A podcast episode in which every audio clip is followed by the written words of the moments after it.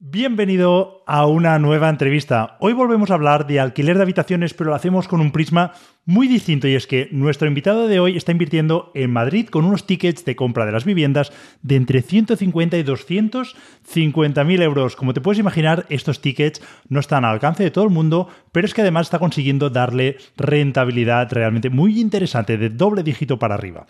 Si te parece interesante la música que está sonando, nos vamos ya con el entrevistado de hoy, que además le ha dado un toque de automatización muy interesante. Pero antes déjame pedirte un favor, y es que si en algún momento te ha aportado valor, si llevas muchos podcasts escuchados, muchas entrevistas y te estoy ayudando en tu evolución como inversor, hoy quiero pedirte un favor y es que es muy sencillo, te va a costar solo 10 segundos y a mí me vas a ayudar muchísimo. Y resulta que es que te voy a pedir que vayas a la plataforma donde lo estés escuchando y le des a valorar este podcast, si lo estás haciendo en iTunes, lo estás haciendo en iBox en Spotify, en todas las plataformas te permite valorarlo y por supuesto estás en YouTube, dale a suscribirte a mi canal porque esto, este gesto, este sencillo gesto para ti que te lleva 10 segundos a mí me va a permitir llegar a muchísima más gente. Así que creo que el intercambio es más que justo, yo te aporto muchísimo valor sin pedirte nada más a cambio y lo único que te pido es este favor de 10 segundos. Así que si ya has valorado mis podcasts, mis entrevistas, nos vamos ahora sí con esta pedazo entrevista. Bienvenidos al podcast de Vivir de Rentas, un podcast donde te explicaré cómo alcanzar la libertad financiera gracias a las rentas inmobiliarias. Soy Germán Jover, analista financiero, inversor desde los 20 años y financieramente libre desde los 37. ¿Te interesan las inversiones inmobiliarias? Esta es tu casa. Aquí podrás escuchar mi experiencia y la de otros inversores exitosos, para que aprendas a construir tu patrimonio inmobiliario desde cero y logres vivir de rentas. ¿Preparado? Sube el volumen y recuerda que no hay ningún sueño inalcanzable. inalcanzable, inalcanzable.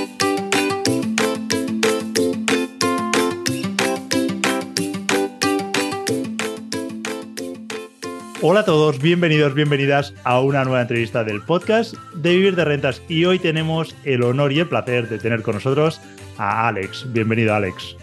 Muchas gracias, Germán. Igualmente. Gracias por la invitación.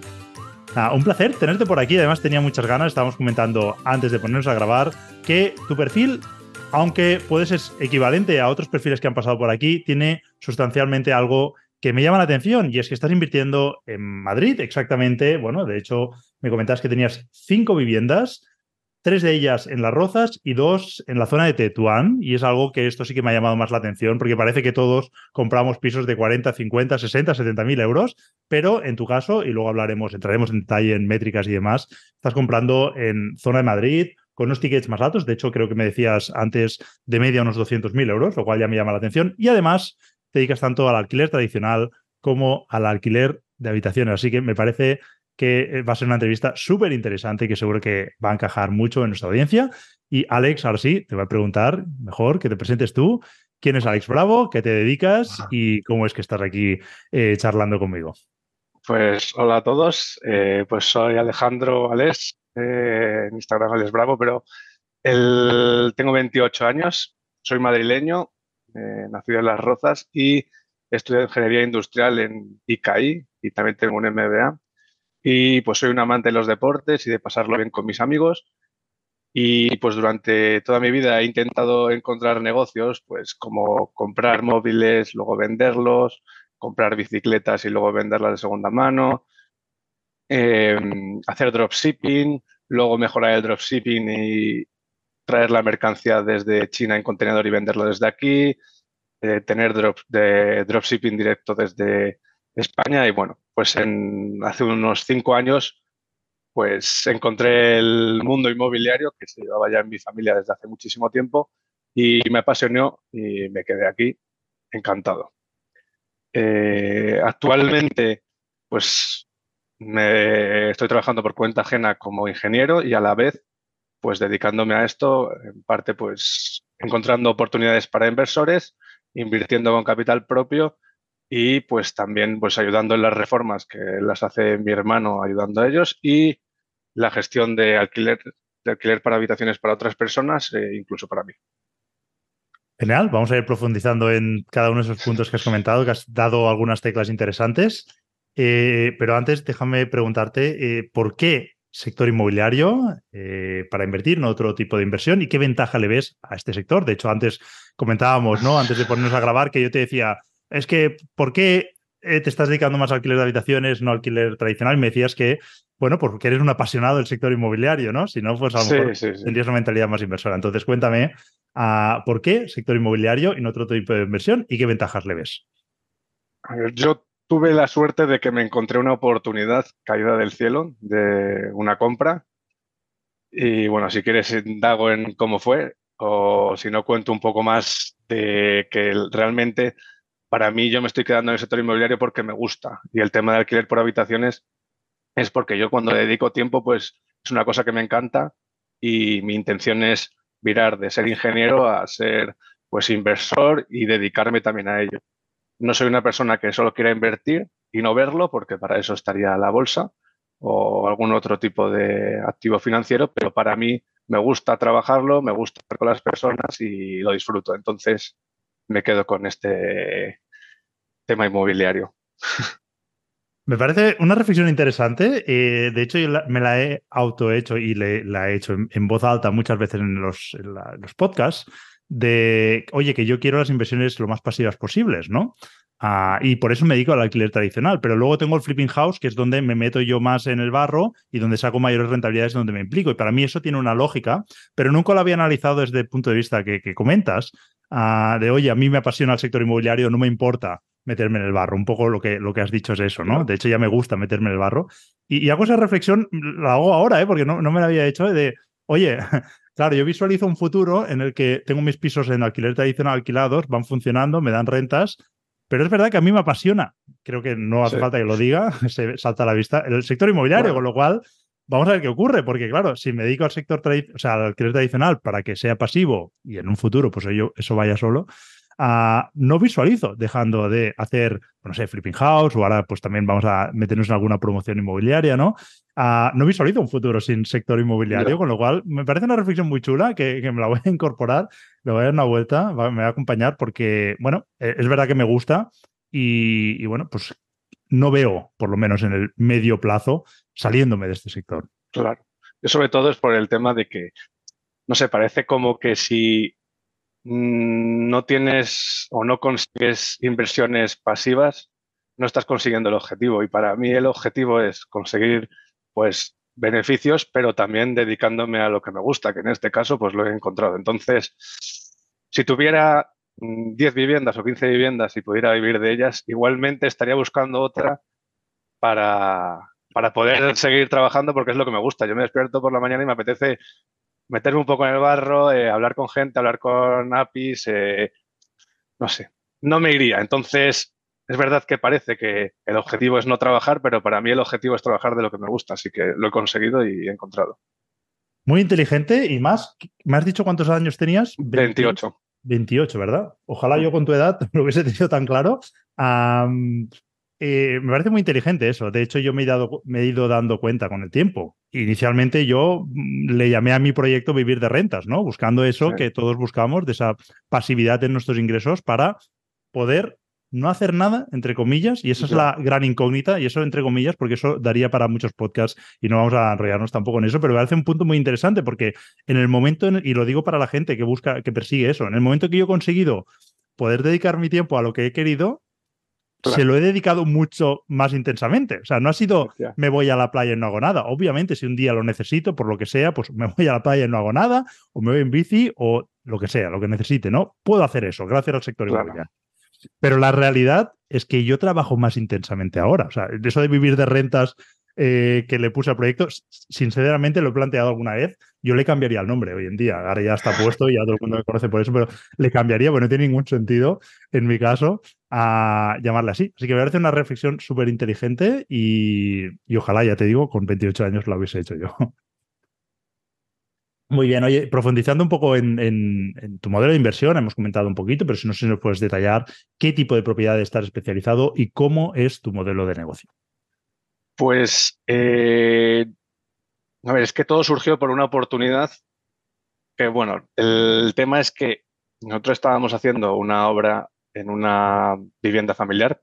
Entonces, en esa obra nos dejaron una notita por debajo. Eh, Hola, por favor, llamadme. Y yo dije, uff, aquí va a haber un problema de ruidos, de no sé qué. Y resulta que no, que esta persona quería vender el piso. Y dije, joder, pues nada, vamos a ofertarle. Y esta persona nos ofreció, bueno, él sabía que su vivienda costaba 225.000 euros porque había ido a alguna agencia inmobiliaria que no me decía el nombre, pero bueno, tenía el informe y sí es verdad que yo creo que se podía vender en ese precio, pero eh, mi madre, que me acompañó en ese caso, mm, le ofreció pues mucho menos, 165.000 y la persona aceptó con una condición que era que se podía quedar durante un año hasta que él quisiera. Entonces, pues llegamos a ese acuerdo y nosotros salimos beneficiados y, él también. Entonces, durante ese proceso, yo estudié todos los cursos, bueno, ya me había leído Padre Rico, Padre Pobre, me había leído mm, libros, pero me estudié cursos ya enfocados únicamente a inmobiliaria, como son de rent to rent y cosas así, y pues vi que la mejor opción para el piso que teníamos, la oportunidad, que era 100 metros cuadrados, era hacer alquiler por habitaciones. Mi madre estaba muy cagada, la verdad, pero yo dije, vamos para adelante. Ella quería, no, el salón no lo rompemos, eh, dejamos cuatro habitaciones. Y yo que no, se hacen cinco, que en 100 metros salen cinco, que es lo que pone que hay que hacer. Y cinco y tiramos para adelante. Y ese modelo de negocio es el que hemos ido siguiendo, mejorándolo y bueno, pues a la vez también hemos hecho alguna compra de alquiler tradicional y pues ese es nuestro modelo, comprar viviendas que estén por debajo de precio, reformarlas y alquilarlas por habitaciones. Muy bien. Em, y además te has ido virando, porque primero estabas en tradicional, luego te has ido a habitaciones y ahora, no sé si por lo menos lo intuyo, si me lo puedes confirmar, te quedas en habitacional, ¿no? Te, quedas. Me quedo en habitacional. Muy bien. ¿Por, un tema de rentabilidad exclusivamente o hay algo más? Eh, para mí hay varios temas. Eh, uno es que, pues, tradicionalmente, bueno, tradicionalmente no, normalmente se dice que hay que comprar pisos pequeños que son más rentables en tradicional, eso es verdad.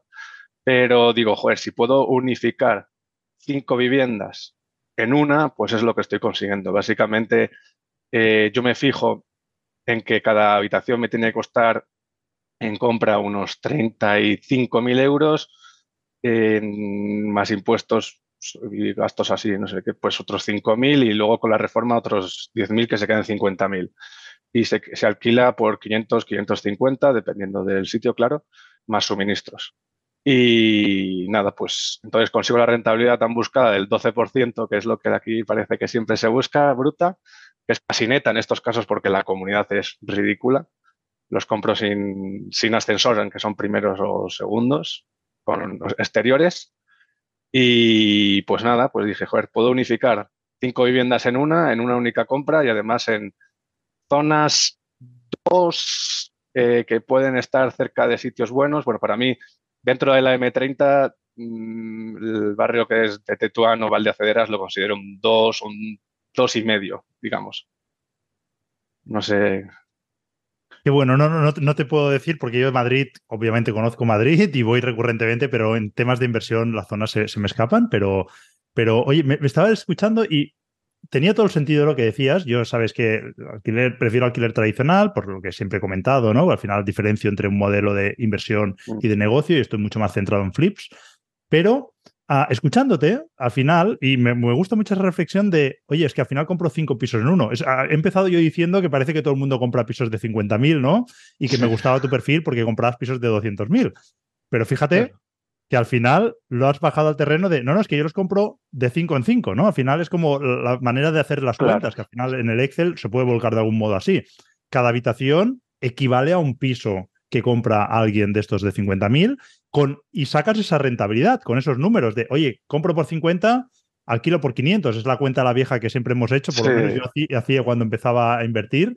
Eh, luego hay que corregir ahí en función de si hay más o menos reforma, pero más o menos los números eran esos. ¿eh? Si compro por 50 y está más o menos lista para alquilar y la puedo alquilar por 500, me encaja, ¿no? Esos son los números que yo hacía y que de hecho estoy haciendo este año un poco bastante similares, aunque he mejorado la calidad y por lo tanto pues renuncio a algo de, de rentabilidad. Pero me gusta mucho ese enfoque tuyo porque además eh, lo eficientas, porque seguro que aunque las habitaciones den más trabajo que los pisos tradicionales, es probable que cinco habitaciones den menos trabajo que cinco pisos. No lo sé, ¿eh? no lo sé. Lo estoy diciendo así. A lo mejor sí que hay más Para mi parte, puede ser, no sé. Es que eso. No sé tampoco cuánto de problemas da un piso de 50.000 o no, porque no tengo de ese ticket.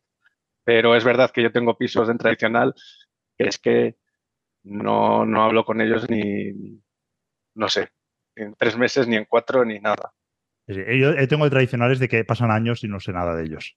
Efectivamente. Entonces, no te podría hacer la comparación. Yo las horas que dedico al mes, que más o menos eh, por piso son unas dos horas y media, porque tenemos la monitorización de suministro con solo de la electricidad y algunas cosas así, pero eh, bueno, para mí es que son dos horas y media dedicadas que es que las disfruto. Entonces te podría decir, ojalá fueran cinco, pero lo intento también optimizar.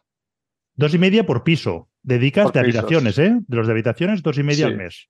Dos y media al mes, sí, más o menos. Bueno, parece razonable, ¿no? Para obtener esos 2.000, 2.500 que por los cálculos que me has dicho. Sí, siempre son de cinco. O sea, nosotros normalmente hacemos de cinco a siete habitaciones. En nuestro caso son cinco, pero es verdad que para algún inversor ha llegado hasta siete.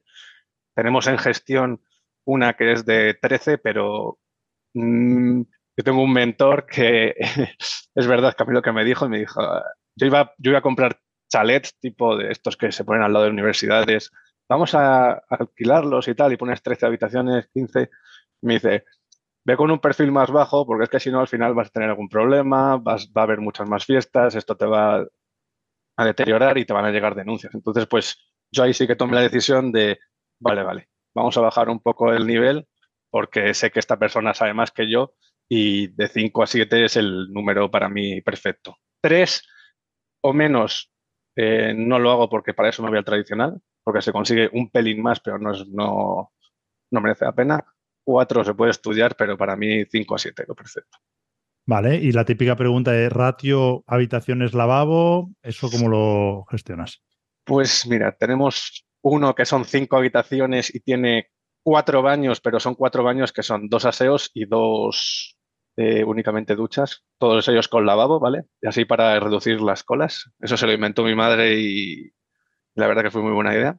Luego tenemos, normalmente son 5-2, 5-2 y luego algunos intentamos meter o ducha dentro de la habitación o lavabo o tal. Es que cuando haces los números, o como yo, destrozamos las casas, las dejamos casi desnudas, digamos, eh, pues ya ahí una vez que ya tienes echado el agua y demás, pues te da igual poner otro punto de agua en la habitación, que además te va a hacer pues subir el ticket mensual, digamos, una ducha, digamos, pues puedes subir 30 euros el ticket mensual, pues puede ser 30 por 12, pues 360, y dices, joder, si me cuesta la ducha ponerla mm, mil euros a lo mejor, pues mil euros, pues en tres años lo tengo amortizado, así que se, se, pone. Esos son los, pues ya que es que hablamos normalmente, que es que siempre van saliendo y dices, venga, pues una ducha.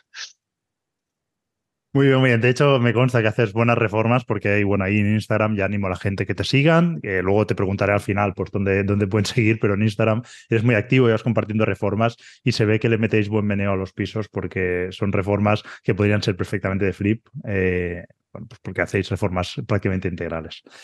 Oye, una pregunta, ¿hacéis uh, para comprar estas viviendas, usáis financiación o cómo, cómo sería el modelo? Eh, pues tradicionalmente mi familia, como hemos sido hormiguitas, digamos, de ahorro y tal, pues todo se ha comprado a normal, o sea, a pulmón, y yo empecé así, aunque me arrepiento, pero bueno.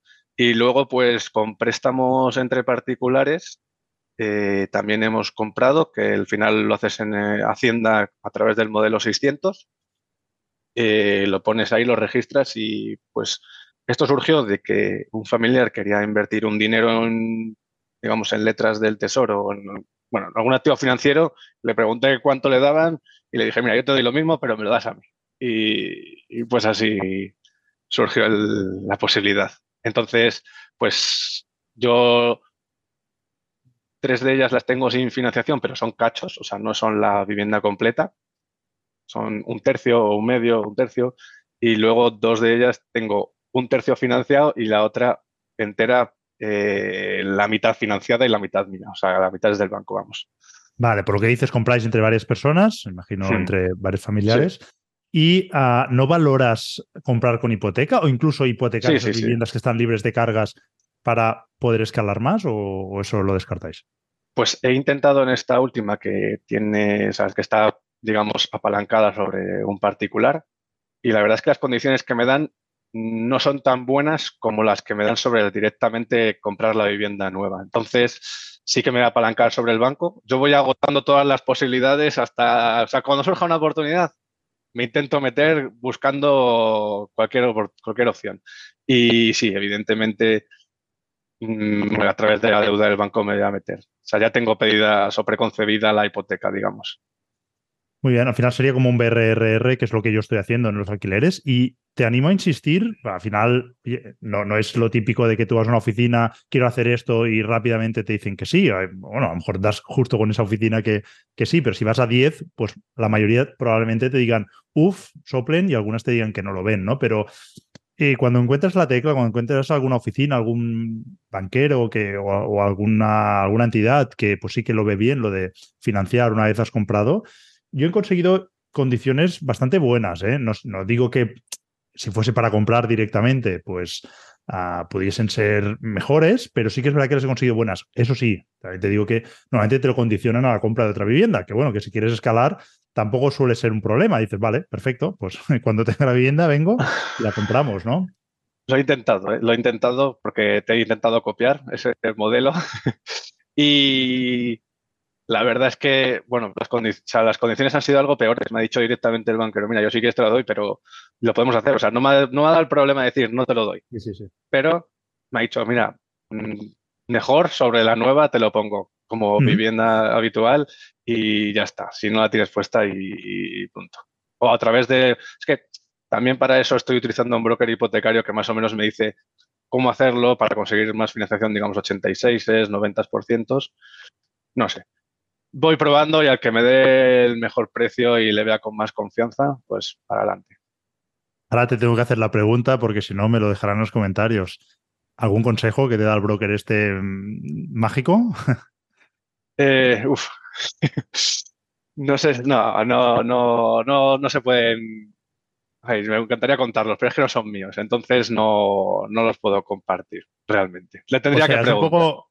Tácticas de guerrilla urbana, ¿eh? Efectivamente. efectivamente. Cada uno que se imagine qué posibilidades tiene, pero. Sí, sí, sí.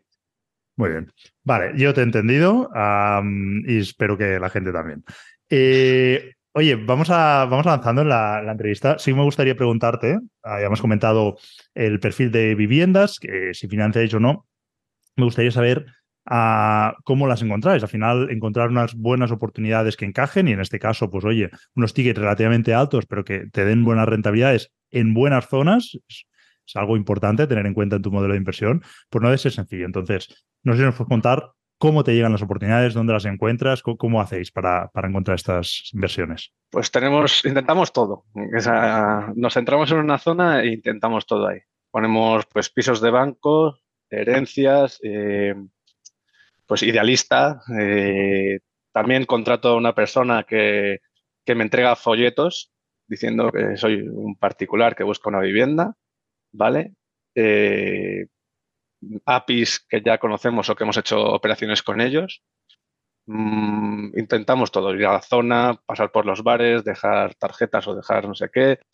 Eh, también el, ¿cómo se llama? los porteros de las urbanizaciones también les decimos a ver si nos pueden encontrar alguna vivienda.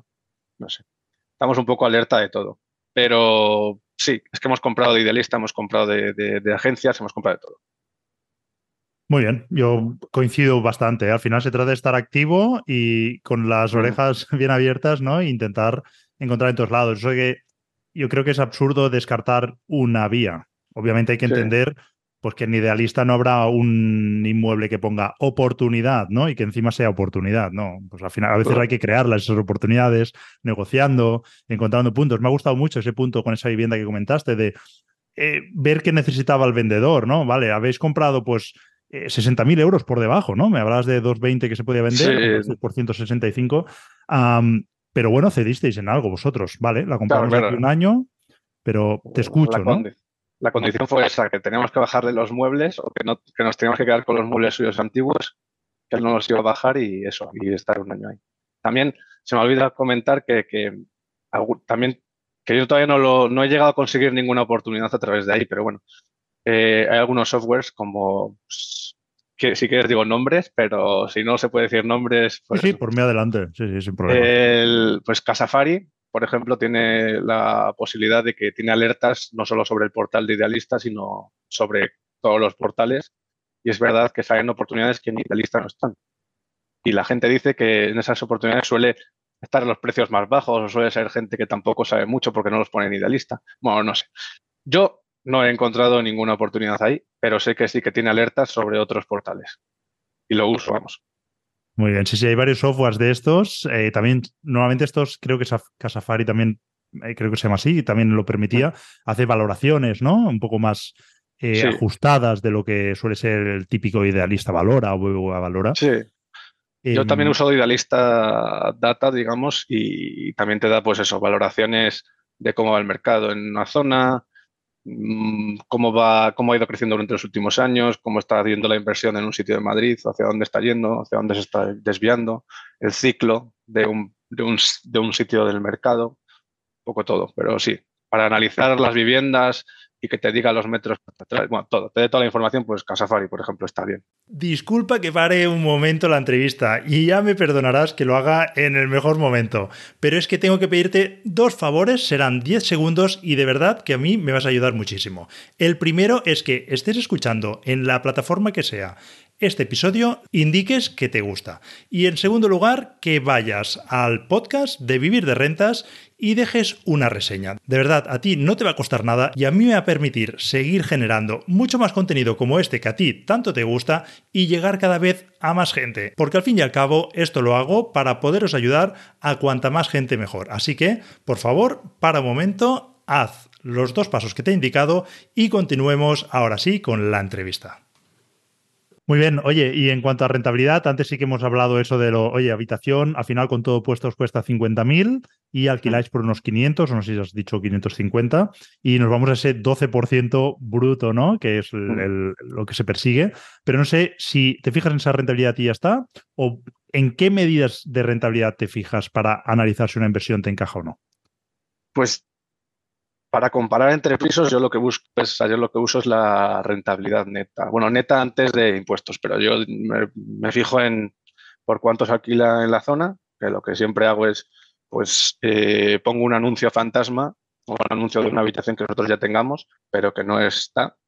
La pongo en ese sitio y veo a ver cuánta gente llama y si se alquilaría. Como nosotros hacemos el mismo tipo de habitaciones casi siempre, pues sé que va a ser la habitación, va a ser clavada. O sea, va a cambiar las fotos, pero es que va a ser los mismos casi metros, los mismos, bueno, muy parecida. Entonces, de ahí saco la demanda y veo realmente el precio, porque una cosa es lo que te comentan o lo que pone idealista, pero luego para sacar el precio, pues veo la demanda real. ¿Y cómo jugarías eso? Por ejemplo, si tú estimas que la, la, habitación se puede alquilar por 550, pero a lo mejor se puede alquilar por 600, no lo sé. ¿La pones por 600 y luego vas jugando en función del volumen de peticiones o cómo, cómo actuarías ahí? Eh, no lo hago tan técnico porque es una primera fase, así que yo lo que hago es que por 550 digo, pues, vale, aquí se puede alquilar por 550 y entonces pues intento que en vez de ser 55.000 por habitación, pues sean 50.000 en total con obra, gastos y todo y luego pues los puntos esos que te da además pues te los llevas gratis después, pero intento ser precavido y no irme al precio máximo porque no sabes tampoco quién es la persona que te están contactando y cómo va a ser el perfil. Y yo con eso soy muy luego delicado. Muy bien. Ah, interesante. Y luego, luego te preguntaré por la monitorización de contadores, que es algo que has comentado de pasada al principio y mm. creo que es interesante. Ah, pero antes no sé si nos puedes contar, no sé si tu última inversión, eh, no sé si te sientes cómodo explicar un poco por los números para entender ese perfil de inversiones y las rentabilidades que sacáis. Pues yo, yo te cuento todo, eso no tengo ningún problema. Pues la última la hemos comprado en Valdeacederas, en una calle que se llama Paso de la Dirección, el número no te lo voy a decir, pero por ahí está. Eh, 190.000 nos costó de una herencia de 13 herederos, ¿vale? Y eh, pues luego más impuestos y actos jurídicos y demás, otros 12.000 euros y la reforma unos 50, 53.000 euros. Aunque ahí en los 53.000 euros te estoy metiendo una estafa que nos hicieron en la reforma, pero también hay que incluirla porque aunque fueran 7.000 euros menos lo que tendría que haber pagado, pero se incluye como gasto, porque la verdad es que ha pasado. Entonces, pues se incluye. Y pues nada, la rentabilidad al final sale como un 12, poco por ciento bruto, un 11, mucho neto, 11,7 o así neto. Se alquila en 2.610 y pues eso costó 250.000 o 253.000. Entonces, la comunidad son 50 euros, eh, el internet que lo pagamos nosotros otros 20 euros al mes y bueno, pues algún gasto más que hay, pero vamos, poco. Muy bien. Oye, no sé si quieres contar un poco cómo fue esa estafa para si a alguien le puede servir de aprendizaje. Mi madre me dice que no la cuente, pero yo la cuento porque se aprende de los, pues aprende los errores. No le pases la entrevista. se aprende de los errores y a mí la verdad que cuando tengo errores, pues los prefiero contar y no me escondo. Yo en eso prefiero transparencia. Entonces, pues nosotros intentamos optimizar los costes de obra, como casi todo el mundo intenta. Buscamos una persona que nos intentara dar un poco de confianza, pero más barata. Y pues nada, contratamos a una persona que realmente nos decía que llevaba unas cosas. Mi hermano es arquitecto técnico y pues íbamos revisando que fuera pasando y el tío sabía, pero nos decía, oye, que llevo la electricidad hecha y la fontanería. Claro, lo dejaba hecho por debajo y no se veía. Sí que estaban algunos cables metidos, pero otros pues vacíos. Y nos pedía más dinero para la siguiente partida, porque normalmente pues yo las personas que encuentro que me hacen reformas piden pagos antes de hacer las reformas, o por por fases, digamos. Eh, entonces, pues eh, en uno de esos pagos, pues digamos que él cogió y pues ya no seguía haciendo cosas, eh, la fontanería estaba mal, la electricidad también le faltaban muchas partes por hacer y pues ahí nos estafó dinero y cogió y se fue a, su país y dejó a personas trabajando y nada, pues a estas personas les dejó de pagar y desaparecieron, como, como desaparece la gente, normal. Si no les pagas, pues, pues normal que desaparezcan. Y lo peor es que como teníamos dos reformas a la vez, pues le, nos dijo, bueno, para optimizar y poder llevarme de un sitio a otro personas, pues mira, si queréis empezamos la otra reforma, normalmente pues la gente nos daba precios de, estoy hablando de la esta que me ha costado 50.000 euros o 53.000 y son 7.000 de, de, de estafa, digamos. Pues puedo, optimizar llevándome a gente, el material que sobre de una me lo lleva a otra, tal. Eh, nos va a costar 17.000 euros más materiales. El 40% de pago, pues 40% más o menos será 7.000, si no me acuerdo 7.000 son seguros, porque me acuerdo como, vamos. Y pues nada, pues también le contratamos y también, pues ahí apareció un chico que justo a la semana él se fue de viaje, le dejó ahí trabajando y a las dos semanas nos dijo que no le pagaba y que no iba a seguir. Entonces, pues nos ha estafado por los dos lados y pues ahora estamos en juicio, esperando a que salga. ¿Y alguna lección, algún aprendizaje para de cara a futuro que nos ocurra? Pues a ver, es que nosotros tomamos, intentamos tomar todas las medidas de decir, bueno, pues me voy a las obras anteriores que estoy haciendo, voy a hablar con personas, pero es que fuimos, o sea, es que fuimos y se lo estaban haciendo y hablamos con la persona y nos dijo, sí, sí, súper bien, recomendable, nosotros pues decimos, joder, es que todo pinta bien. El tío sabe, nos da consejos sobre cómo hacer la obra, eh, joder, cosas que no nos hemos dado cuenta, pues vamos. Y nada, pues a los tres meses de que nosotros haber hablado con el chico, nos dijo, no, no, que desde que hablé con vosotros no ha aparecido por mi obra. Y digo, joder, ¿y nos avisas ahora? O sea, ¿nos, nos avisas ahora de que, está, de que te ha ido mal? No sé. Bueno, eh, ¿qué he aprendido? Pues que hay que tener más cuidado y buscar en bases de datos, a lo mejor gente, porque esta persona al parecer es profesional del engaño. Yo he dado su nombre en, zona 3 para que más gente no caiga, si puede ser. Tampoco quiero dar el nombre aquí porque a lo mejor, no sé, puede afectar algo negativamente en el Algún juicio. Tema legal que se nos escapa, sí. Entonces, pues tampoco quiero. Pero sí, pues he aprendido que a lo mejor mm, antes de, de seguir con una obra hay que acabar con la primera, sobre todo en personas que estás empezando. Y no sé, y buscar en bases de datos sobre personas, porque esta persona tiene antecedentes sobre lo mismo, es un profesional, vamos. Bueno, ahí en Zona 3, ya sabes, tenemos esa base de datos eh, de contactos con más de 800 profesionales que hemos ido aportando todos nosotros, que son contactos que están validados. Y ojo, que de hecho solo ha ocurrido una vez, pero alguien mm, hace unos meses me contactó y me dijo, oye, yo puse un contacto ahí, ahora me ha ocurrido esto, lo quiero quitar y lo quitamos. O sea, que son contactos que, que además vamos, vamos revisando y que en principio esos son buenos. Pero escuchándote también te digo que a lo mejor yo hubiese caído también y, y quizá no ha sido tanto el error, sino, oye, gracias a haber hecho bien vuestro trabajo, solo han sido 7.000 euros, ¿no? Al final habéis estado encima más de o más, pero 7.000 de una obra y a lo mejor 15 de la otra, más o menos. Entonces, por ahí. Pero bueno, veremos. Ya sabemos que no vamos a conseguir mucho en, el juicio, pero ya queremos que por lo menos, si se puede, que tomen alguna alguna decisión contra él o alguna, no sé, algún tipo de, de decisión legal. Vamos. Muy bien. Bueno, por, suerte, estos son anécdotas. No sé si es algo que solo pase muy puntualmente o pasa más a menudo, pero bueno, por lo menos a mí no me ha ocurrido nunca. así que bueno, creo que no es algo súper generalizado. Y siguiendo con el tema de las reformas, me gustaría preguntarte para estimar el valor de una reforma. Tú cuando analizas una vivienda y dices, oye, esto sí, me interesa no me interesa, has metido ahí en la ecuación cuánto te va a costar reformarlo, ¿no? Entonces, ¿cómo haces esta estimación? ¿Cómo sabes lo que te va a costar reformar antes de hacer una oferta en firme de, por cuánto la compraría esa vivienda? Pues el primer paso que yo tomo para estudiarlas, o sea, para primero, pues imagínate que me contactan por un cartel que he dejado o alguna, alguna cosa que hemos dejado ahí y nos contactan, pues lo que primero hago idealista, digamos, cojo los metros cuadrados que me dan, imagínate 100 o 120, y lo multiplico por 550 más o menos. Es lo que nos cuesta más o menos hacer obras con una reforma total y amueblando el, amueblándolo después, ¿vale? Y con todo, todo, o sea, todo finalizado. Y pues si cuadran los números, pues vamos a ver la vivienda para no perder el tiempo, básicamente es lo que hacemos el primer paso. Y una vez que vamos a la vivienda, pues mi hermano que tiene, pues tiene experiencia, pues coge una tabla Excel y va metiendo digamos, en esa tabla de Excel, las partidas que ya hemos hecho, pues esta tiene, esta tal, esta tal, esta tal, y ya te sale más o menos un número a grosso modo de, lo que va a costar. Y ahí ya pues tiramos la oferta. Genial, tienes ahí tu hermano, pero además también es una base de datos, ¿no? De otras reformas que has ido haciendo y al final eso te permite pues extrapolar y, bueno, pues hacer un cálculo bastante ajustado. Antes me he dejado de preguntarte, ¿a ah, ¿Cómo hacéis esta gestión de monitorización de los, de los contadores mes a mes para llevar el control ese de los suministros, ¿no? Que me comentaste que era algo interesante. No sé si nos puede explicar y si puede servir para, la audiencia.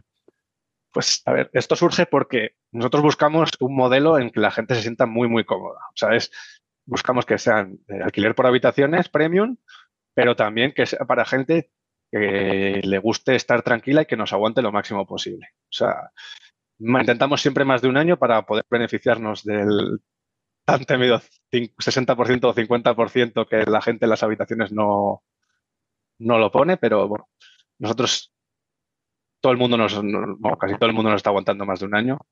Eh, el que no nos está aguantando es porque en verano se quiere ir a su pueblo y le decimos que o paga ese mes o paga la mitad de ese mes o no le podemos hacer, o sea, no podemos pararlo eh, porque hay mucha gente que lo va a querer. Entonces le cortamos el, contrato, digamos.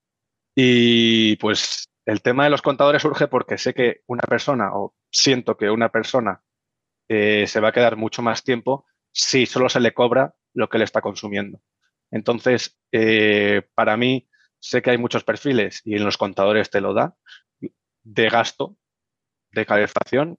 Y pues lo que hacemos es que intentamos, pues ponemos en la cabecera antes de los circuitos de iluminación, eh, enchufes y aires acondicionados, pues un contador, un medidor de energía, esto es inteligente que va por Wi-Fi, se conecta a una aplicación, esta aplicación nos reporta en el móvil o nos reporta cuando nos metamos en la aplicación y vemos realmente cuánto es el consumo. A final de mes lo que vemos es cuánto ha consumido y se lo cobramos. Es decir, eh, nosotros cogemos un pago al principio de cada mes, y de ese pago luego le devolvemos eh, lo que no ha consumido, digamos. Vale, ¿tenéis un grupo de WhatsApp o cómo, cómo hacéis estas gestiones con cada piso? yo cojo un grupo, hago un grupo de WhatsApp en el que en mi familia me toca a mí, porque mi madre es la que capta bien, mi hermano es el que hace bien la obra y yo soy el que intenta el trabajo de, de, negociación y cosas así. Bueno, pues el de los números y el del trabajo con la persona. Entonces yo hago un grupo con las personas y a final de mes les paso fotos de los contadores, ¿vale? Donde se ven los vatios que han consumido. Y por ahí no les hago un bizum o algo, pero no, se ve exactamente cada uno lo que está consumiendo el otro. O sea, ven los números de energía, pero no ven el dinero. Y pues ya está, es, simple. Muy bien, no, no, es simple, pero eficiente y práctico. O sea, que creo que es un buen sistema para poderlo medir. si pudieras empezar hoy de nuevo a invertir, si pudieses echarte atrás, eh, ¿harías algo distinto? Y luego también me gustaría preguntarte cuál ha sido el mayor error eh, que has cometido inversión?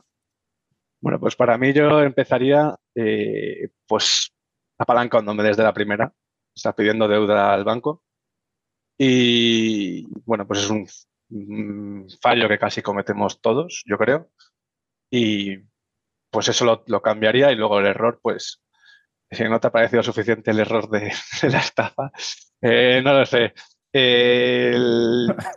A lo mejor comenzar antes eh, trabajando en una inmobiliaria en vez de haberme metido en la ingeniería, porque yo me metí en ingeniería industrial porque no sabía lo que quería hacer, hice el máster y el MBA porque tampoco sabía qué quería hacer todavía, no lo tenía muy claro y hasta que encontré esto. Y ahora, pues a posteriori te das cuenta y dices, joder, si me meto en una inmobiliaria en el sitio que yo me gustaría invertir, digamos, en Tetuán, podría conseguir oportunidades mejores para mí, podría conseguir oportunidades mejores para otros inversores y estarían el día a día, estarían pagando y además tendría ocho años de experiencia, pues a lo mejor, pero bueno, tampoco lo puedo cambiar.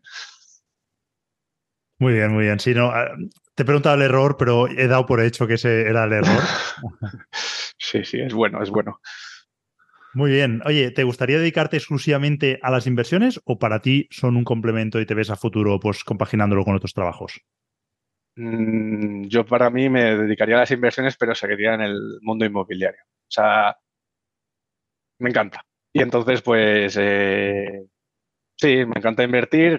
Mucha parte de lo que se gana, pues, lo dedicaría a invertir, pero eh, también dedicándome, porque si solo recibiera el dinero, bueno, por, por lo menos con mi edad, tengo mucho hambre de, trabajar a tope y pues quiero seguir en este sector a tope, vamos. Lógico. Em, y seguro que a lo largo de tu trayectoria has visto experiencias, has vivido experiencias de todo tipo. No sé si nos puedes conectar, contar alguna anécdota aparte del error ese de la reforma, ah. quizá con la gestión de los inquilinos o no lo sé, alguna, alguna otra anécdota o algún hecho curioso que hayas, hayas vivido. Pues, a ver, de hecho, curioso, mm, bueno, pues, eh, pues mira, ahora mismo en la empresa en la que estoy, eh, trabajando como ingeniero, pues eh, algunas personas han contactado conmigo para invertir, una de ellas ya ha invertido y mi ex jefe es mi mentor, o sea, que te das cuenta que cuando hablas con la gente y demuestras así un poco tu pasión y tus ganas, ves que alrededor hay mucha gente que tiene pues dedicación por la inversión inmobiliaria o ganas por, tirarse a ella. Entonces, creo que no se puede quitar ninguna oportunidad y si, o sea, que no te escondas. Básicamente lo que quiero decir es que no te escondas y que te lances a por ello y lo cuentes. Si estás en tu empresa y crees que se te da bien el tema de los inmuebles, pues que se lo cuentes a tus compañeros, se lo cuentes a tus amigos y que siempre se empieza por ahí, yo creo. Antes has hablado de un mentor. ¿Es este el mentor al que hacías referencia? Sí, sí. Es el mismo. Qué bueno. O sea, ¿tu jefe actual es tu mentor? No, mi ex jefe, mi ex jefe. Tu ex jefe. Si fuera mi jefe, a lo mejor no lo contaría. Porque... no, no, eh, eh, me parece interesante. De hecho, ah, yo el hecho de exponerme me ha traído muchas cosas buenas. ¿eh? Siempre lo digo, que obviamente pago un precio. yo no soy una persona que me guste ser el centro de atención y, me ocurre alguna vez que voy por la calle alguien me saluda, lo cual me encanta. No, no digo que no me gusta eso, pero quiero decir que y gracias a exponerme, es verdad que pago el precio de que pues mucha más gente de la que quizá me gustaría, pues me, acabe conociendo o reconociendo, pero a, cambio he podido conocer gente maravillosa, gente súper interesante en muchos campos, ¿eh? en lo personal, en las inversiones también, en, todo. Y, y, hecho ha sido gracias a decir, oye, mira, hago esto. Yo me he puesto aquí delante de la cámara, no hace falta hacerlo así. Pero, oye, tomo nota también. De hecho, yo en mi trabajo intenté no, no comentarlo porque pensaba que era algo que, pues, quizás se podía malinterpretar, ¿no? Y, y preferí no, no, no decirlo ¿eh? antes, de, antes de, de, irme y estuve ahí, seguí invirtiendo. Pero, oye, a lo mejor si lo hubiese comentado, hubiese encontrado que justo la persona de al lado tenía esas inquietudes y también hubiésemos podido compartirlo. Te voy a contar también otro dato curioso. Bueno, es que el otro día en, surgió una cosa que yo no sabía, mi madre ya sabía, pero me pareció curioso, y es que fuimos otro día a una visita en un piso de habitaciones y resulta que los chinos tienen un modelo más avanzado de, de alquiler por habitaciones, ellos lo llaman camas calientes. Y lo que hacen es que alquilan las habitaciones como por horas entre ellos. O sea, los mismos alquilan todos los días las habitaciones, pero cada uno duerme durante, digamos, no sé si son ocho horas o no sé cuántas la tiene alquilado, pero me hizo gracia porque fui a un piso en el que de cinco habitaciones tenían diez inquilinos que estaban distintas horas, cada uno 12 horas o ocho horas y tres, tres cambios, no sé, pero que tenían unas horas en las que podían usar la habitación y luego se tenían que ir a trabajar o a hacer sus cosas fuera. Entonces ganaban más rentabilidad, pero claro, no es un modelo para seguir para mí. O sea, no me, no me siento identificado, pero dije, joder, estos lo tienen montado mejor que, cualquiera aquí.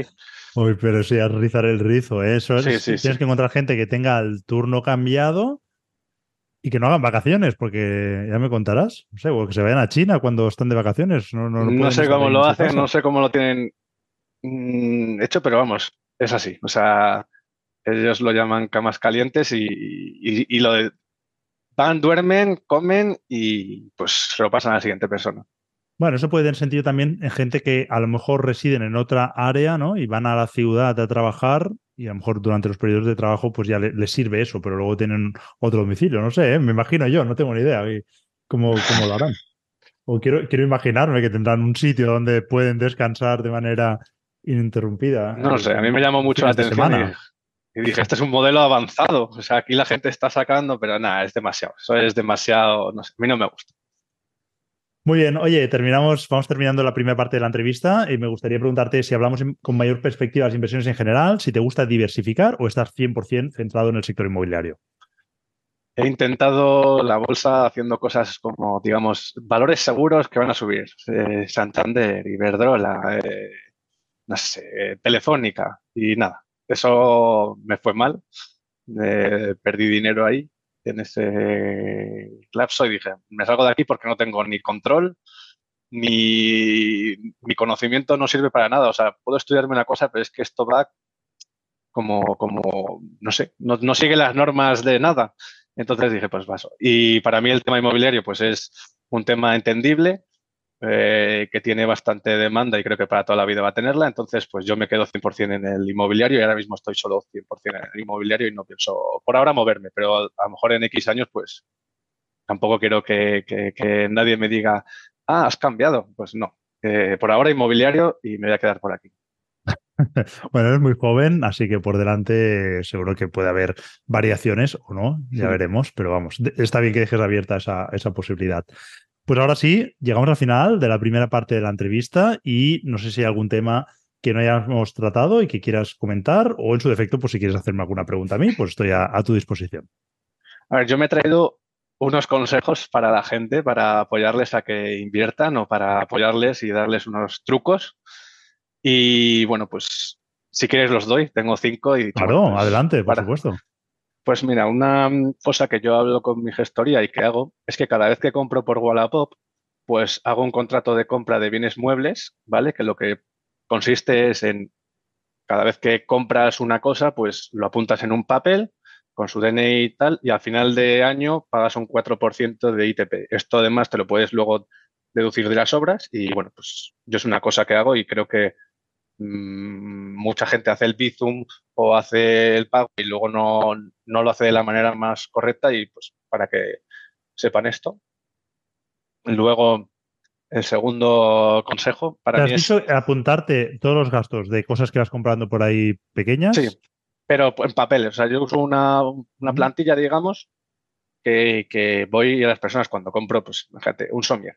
Ah. Porque yo intento optimizar también los gastos. O sea, aquí no es porque vaya a la zona 2 me estoy gastando más, ¿no? O sea, yo el somier lo compro, intento comprarlo a una base tapizada, intento comprar de segunda mano. Luego el colchón pues lo compro nuevo y todo lo, demás, pero silla, mesa, eh, cosas que, mm, que si están bien se ve, pues lo intento comprar de segunda mano. Pues eso, llevar un papel en el que se incluye pues tus datos y los de la parte vendedora y pues eh, firmarlo, poner los DNIs y a final de año, mucho de la gestoría, pero por lo que creo que hacen es que tienes que pagar un 4% como de ITP o de impuesto de transmisiones, como siempre, y pues te lo puedes poner como gasto o como en la reforma, vamos, amortizarlo a 10 años o lo que sea, como, la, como las tablas digan.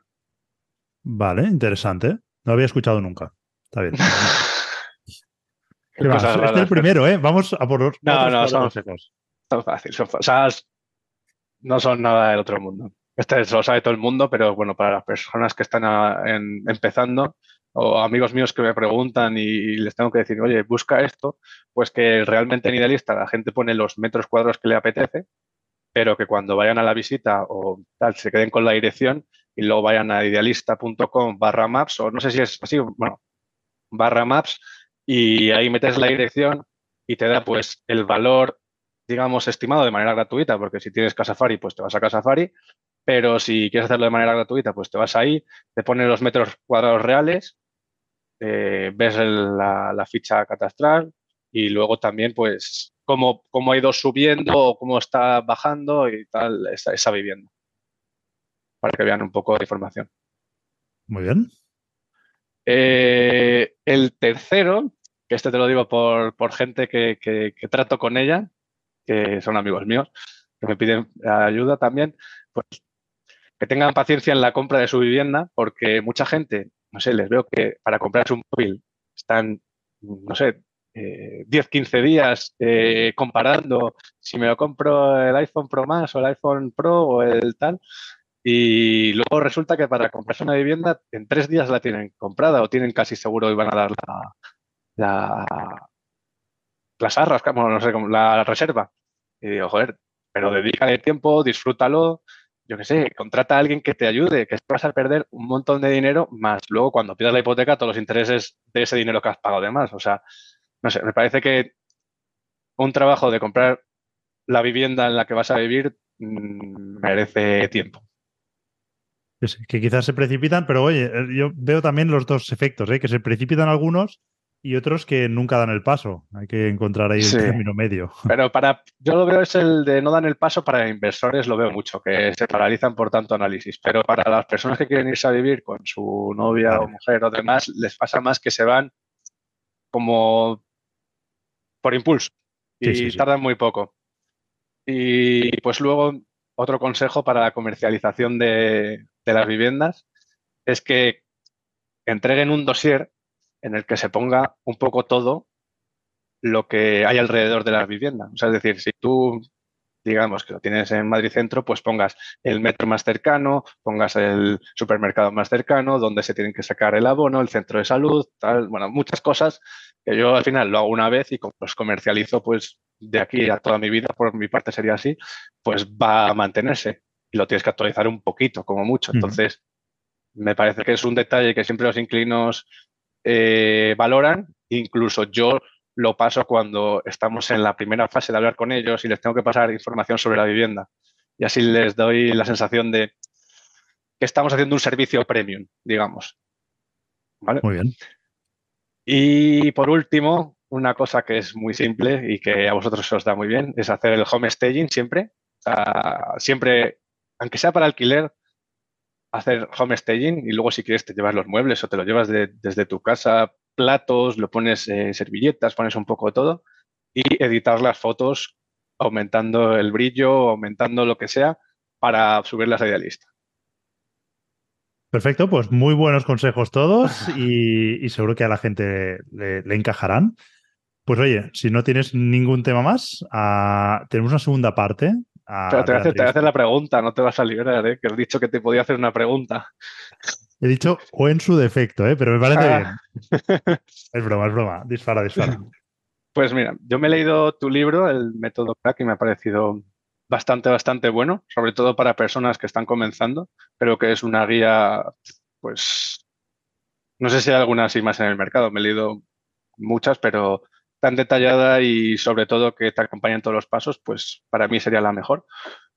Y me gustaría preguntarte, gracias, me gustaría preguntarte si vas a sacar algún libro o tienes pensado algún tipo sobre el flipping house, porque es verdad que el método crack, eh, bueno, pues lo tomas como el tema que, has, que empezaste, pero creo que el flipping house también es un tema que has llevado el año pasado y el anterior y creo que, bueno, pues ahí también nos podrías enseñar bastante. Entonces, quería preguntarte si hay algo que se está cociendo por ahí. Vale, genial, me parece una magnífica pregunta. La respuesta es sí, la respuesta rápida es sí, pero no sé cuándo. Y de hecho, si me baso en el histórico de lo que me ha costado escribir el método crack, más que escribirlo, verlo publicado, no, te, no me atrevería a dar ninguna fecha. Pero sí que sin duda es algo que me gustaría hacer. Sí que me gustaría escribir un libro. Y también te digo que igual como el método crack, el germen de ello fue esa guía que regalo a todos los que se suscriben en vivirderrentas.net, que si alguien me escucha y no está suscrito, que vaya para allí, vivirderrentas.net, te suscribes y regalo una guía de unas 60 páginas, ¿no? Donde explico cómo invertir en inmuebles. Ese fue como el germen del método crack, ¿no? A partir de ahí lo desarrollé, obviamente, pues lo, lo detallé mucho más y lo revisé muchísimo más. Y eso fue lo que creó el método crack. Pues del mismo modo que esto es así, dentro de Zona 3 tienes una guía de Flipping House, que no sé si la has visto o no, pero... Sí, sí, sí, la he visto, la he visto. Que son como también lo mismo, 50, 60 páginas en lo que explico cómo hacer Flipping House.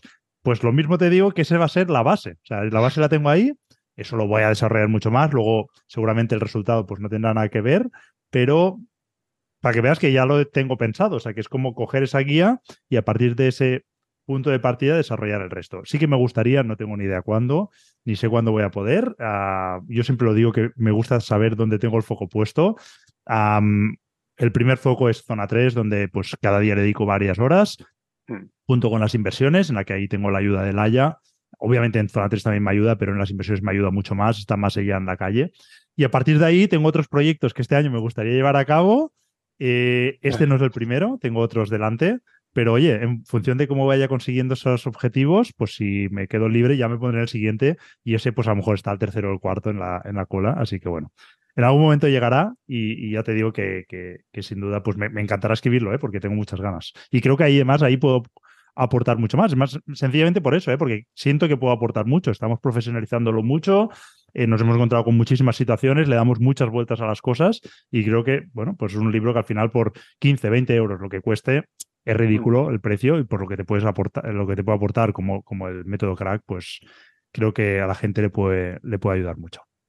Claro, yo entiendo que eh, el beneficio no debe ser, bueno, no sé, no tengo ni idea, pero escribir un libro eh, entiendo que se hace más por compartir un poco de, de, información que más por el beneficio que puedas sacar por él, pero es verdad que, joder, dices, es que el primero ha sido bueno, vamos a ver sobre si puede sacar alguno de Flipping House y así que más gente pueda, pueda empezar en ello.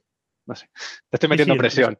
Escribir, no, no, eh, la, presión ya me la meto yo, eh, tranquilo que soy el primero que me pongo presión con estas cosas y me, encanta, eh, y yo mismo soy víctima de mí mismo con estas cosas. Em, escribir un libro es un acto de generosidad, lo dije cuando escribí ese libro, me di cuenta yo mismo, las horas, la, la ingente cantidad de horas que le dediqué y tú recibes, no sé, a lo mejor son 3 euros, 3, 4 euros por cada venta del libro eh, físico. no, sí. Si no merecer la pena por dinero, no, no es el... Y eso auto editándolo tú por Amazon. Si te vas a una editorial, pues que de hecho alguna editorial eh, me contactó para incluso sacar el libro de Amazon y publicarlo a través de ellos y les dije que no, que era como... O sea, no, no es un tema de negocio. Luego puede tener sentido por un tema de imagen. ¿Vale? Habrá gente que lo hará por imagen y ahí incluso a lo mejor te, compensa incluso hacerlo por una editorial porque te da como más prestigio. yo en mi caso lo tenía claro, lo hacía para aportar y sentía que quería escribir ese libro y ya está. Pero sin duda es un acto de generosidad. Quizá en novela es distinto, ¿eh? Si estamos en un micro nicho, pero si puedo escribir una novela que pueden leer 500.000 personas en España, pues a lo mejor ahí ya pues haz los números, ya tiene otro, otro otra magnitud. Pero aquí estamos hablando de pocos miles, ¿no? Entonces, sí, sí, sí. Muy bien, pues oye, si te parece, nos vamos a la última parte de la entrevista. Es una batería de preguntas rápidas y además, como novedad de hace unos capítulos aquí, os propongo un reto. Hemos cambiado el sistema, son 10, 12 preguntas muy rápidas y os propongo hacerlo en menos de tres minutos. y tengo aquí el cronómetro. Así que Si me Vamos dices a ello. que estás listo, empieza a disparar preguntas. Venga, va, vamos a conseguirlo. Y le doy al cronómetro. Pues empezamos. Vamos a Primera pregunta. ¿Vives en propiedad o alquiler? Alquiler, Una ciudad que recomendarías para invertir en inmuebles. Madrid, ¿Alquiler o flipping houses? alquiler. ¿Qué es lo que más valoras de una persona? Eh, sinceridad y actitud. ¿Con qué persona famosa o no, viva o no, te gustaría tomar un café y hablar con él o ella? Amancio Ortega. Y por el tema de inmobiliaria del grupo Puntegadea. Muy bien. A mí me gustaría asistir a esa comida también. ¿Tienes alguna manía que te caracterice? Ser muy metódico, apuntar todo. Gastos Bueno. y todo. ¿Te cuidas? Sí. Si es que sí, ¿cómo? Ah, eh, pues yendo eh, al gimnasio, haciendo deportes y, y alimentación. Muy bien. ¿Gimnasio o pasear? Ambas, pero gimnasio. ¿Libros o series? Libros. ¿Me recomiendas uno? Es copiado, ¿eh? Te lo he copiado, pero eh, el almanaque naval. Creo que te lo dijo también en una entrevista Carlos Galán, pero el almanaque naval. Muy bien. Eh, ¿Película favorita? El padrino. ¿Me recomiendas un restaurante que no me pueda perder? Eh, el Trasgu de Torrelodones. La, es, es- es un poquito alto de precio, pero merece la pena la calidad. Para Muy una bien. vez, pues está bien. Tomamos nota. ¿Qué es para ti la felicidad? Eh, salud, eh, amistad y, y tiempo libre y risas. Muy bien. ¿Y el éxito? El éxito, eh, para mí, poder trabajar de, de- en el mundo inmobiliario o por, y sentirme que, que estoy haciendo algo importante para la gente o algo que tiene sentido y que me, den ese, no sé si feedback, pero sí sentir que le estoy aportando a la gente. Muy buen punto. Y por último, ¿qué sueño te gustaría cumplir? Eh, me gustaría correr una maratón. Muy bien. Dos minutos. Bueno, ahí no sé si se ve al revés, pero Sí, lo leo. dos- Dos, dos minutos 16. die- 16. Enhorabuena porque es la primera persona que lo ha conseguido. Sabía que se podía conseguir y además de sobras, te han sobrado 45 segundos. Así que enhorabuena. Muchas gracias, Germán. Muy bien, ¿estás entrenando ya la maratón o todavía no? Uf, estamos intentándolo. Muy bien, muy bien. Oye, pues nada, llegamos al final de la entrevista. Espero que haya estado a gusto, que haya estado cómodo a lo largo de la entrevista. Y ya lo último que me queda es preguntarte, pues para todas esas personas que te quieran seguir, que te quieran contactar, ¿por dónde lo pueden hacer? Pues actualmente, bueno, pues he intentado hacer un poco de TikTok y YouTube, pero no, no, no me acuerdo de subir ningún vídeo ni nada. Eh, entonces en Instagram me pueden encontrar como Alex M. Bravo. Eh, realmente mi nombre es Alex Martínez Bravo, pero pues como mi madre me ha apoyado tanto en tantas cosas en la vida y el tema inmobiliario, pues he decidido poner siempre su apellido, digamos, delante de Bravo. Entonces, lo he dejado Alex M. Bravo o Alex Bravo. Y nada, pues cualquiera que me quiera contactar, también tenemos, bueno, estamos abriendo una página que se llama Renta Rooms, donde pueden encontrar pues los servicios de, digamos, de PSI para, para encontrar estas inversiones inmobiliarias, pues nosotros decimos por debajo del mercado. La parte también de, de gestionar reformas y la parte de gestión de alquileres que sería en rentarooms.es y también si no, pues es que la página la estamos haciendo y a ver cuando sale bien, porque la quiero sacar en- con buen aspecto y buen todo. Y si no, pues en el correo inmobiliaria alesbravo.gmail.com también me pueden contactar. Genial, pues dejaremos anotados sus contactos eh, debajo en la descripción de, de este capítulo. Y así quien quiera, pues que te pueda contactar. Y lo dicho, espero que haya estado cómodo y muchas Hasta aquí gracias. por el capítulo de canal. hoy. Muchas Si te ha gracias, gustado, Germán. Puedes compartirlo pues, entre el tus invitarme y también el Y además dejar algún comentario 3, o una valoración gente muy Y interesante en recuerda que puedes suscribirte Y, en bueno, pues, y recibirás eh, se un aviso el cada vez que y publiquemos un nuevo y artículo o un nuevo podcast. Genial, oye, pues muchísimas gracias por la parte que me toca. Y oye, pues nos vemos en marzo. Creo que tenemos la próxima quedada en Madrid. Así que si, Mm si estás por allí, en marzo nos veremos, que a a esa no me la pierdo. Asistiremos, asistiremos. Adiós, Germán. Muchas gracias por todo. Gracias a ti, Alex. Hasta luego.